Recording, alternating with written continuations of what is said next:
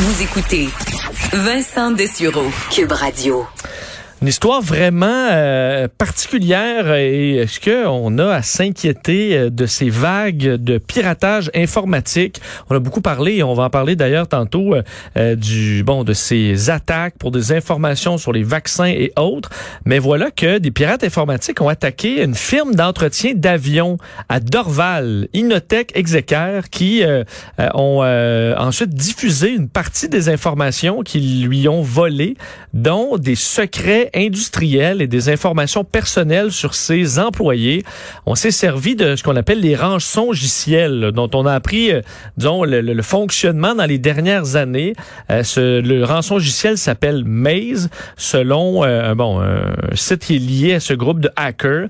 Alors, on fait carrément de l'extorsion avec des rançons logiciels qui vont bloquer vos systèmes et vous avez à payer en général en bitcoin pour être capable de, de, de reprendre le contrôle de, vos, de, de, vos installations alors, euh, une histoire assez particulière et qui euh, est inquiétante assurément pour des industries de pointe comme dans le milieu de, de, l'aviation, mais aussi d'autres un peu partout à travers le Québec et dans le monde. Pour en parler, les cofondateurs du Hackfest de Québec. Alors, un expert dans le dossier, Patrick Mathieu, qui est en ligne. Bonjour, Patrick.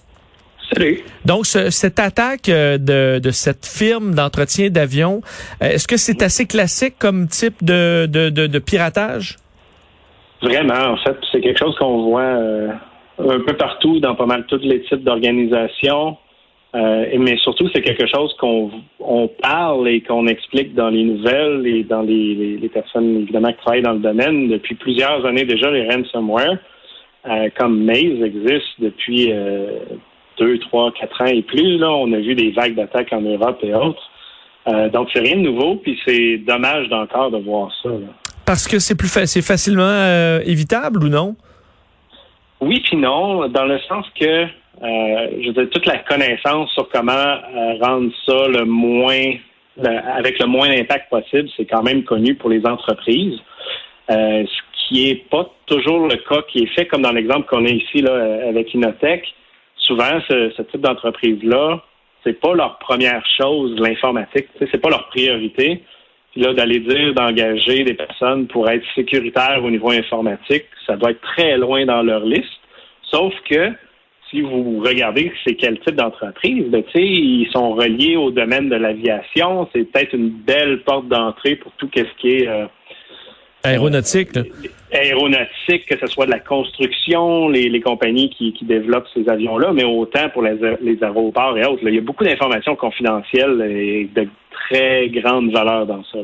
Parce que ça, ça entre comment ce système-là? Est-ce que c'est d'un par des, euh, des courriels frauduleux? Comment on réussit à installer, à faire rentrer Maze dans le dans, dans le système d'une entreprise?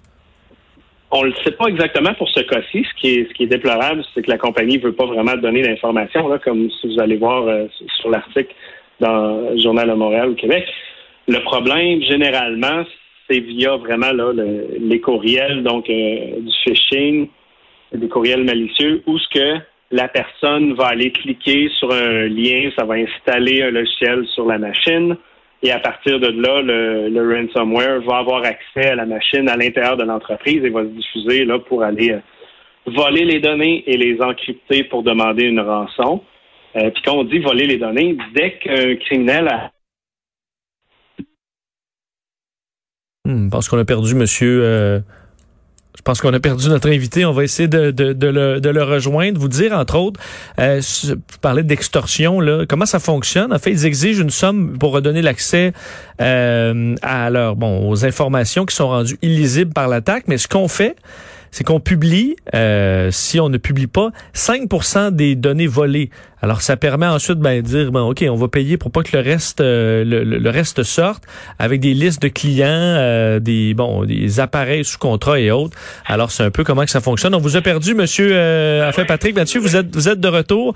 Euh, je, je, je, vous pose la question maintenant. Donc, est-ce que une fois qu'une entreprise est comme ça attaquée, est-ce que, parce que ça me semblait être le cas dans les dernières années, une fois que ces systèmes-là sont installés, qu'on vous demande une rançon, euh, il y a presque rien à faire. Est-ce qu'encore aujourd'hui, il y a presque rien à faire une fois que le, mal est fait? Ben c'est ça, c'est accéder aux données dans l'entreprise dès que le, pirate a accès à l'information, il est trop tard. La copie se fait assez rapidement. on, est, parle de ils vont exfiltrer les données. À partir de là, si les enquêtes, ils peuvent vous faire une demande de rançon pour pas qu'ils vous fusent l'information qu'ils vous envoyer. Et en plus, une demande de rançon pour vous donner le mot de passe pour décrypter les données s'ils vont le faire. Parce que souvent, ils vont vous allez payer et ils vous donneront même pas la clé de décision. C'est pour ça qu'on on, demande à les entreprises de mettre un effort minimum pour gérer euh, leur backup, avoir toujours une copie de sauvegarde très récente, pour pas tomber dans cette situation-là, payer les criminels pour qu'ils continuent à faire ce type d'attaque-là. À chaque fois qu'on va les payer, eux, ça leur donne la chance de continuer de faire ce genre d'affaires. Et heureusement, à chaque fois qu'on en parle et que vous en parlez, euh, ça permet peut-être à des entreprises de se, se blinder un peu plus et de se réveiller sur cette menace. Patrick Mathieu, merci beaucoup d'avoir été avec nous. Merci, là, bonne Au revoir, les cofondateurs du Hackfest de Québec. Alors, une histoire euh, qui, euh, malheureusement, euh, ressemble à beaucoup d'autres, mais c'est un rappel aux entreprises, même si vous n'êtes pas dans des domaines critiques, vous y êtes parfois, parfois déjà associés. Et, parce qu'on a vu, entre autres, le monde médical être particulièrement attaqué par ce genre de firme-là, évidemment, parce que c'était critique. Alors, les systèmes hospitaliers qui paient souvent assez rapidement, mais c'est possible de se protéger. Alors, faites affaire avec des experts, question que ça ne vous arrive pas. dans quelques minutes, c'est Loïc Tassé. Beaucoup de choses à l'international. On en parle avec lui.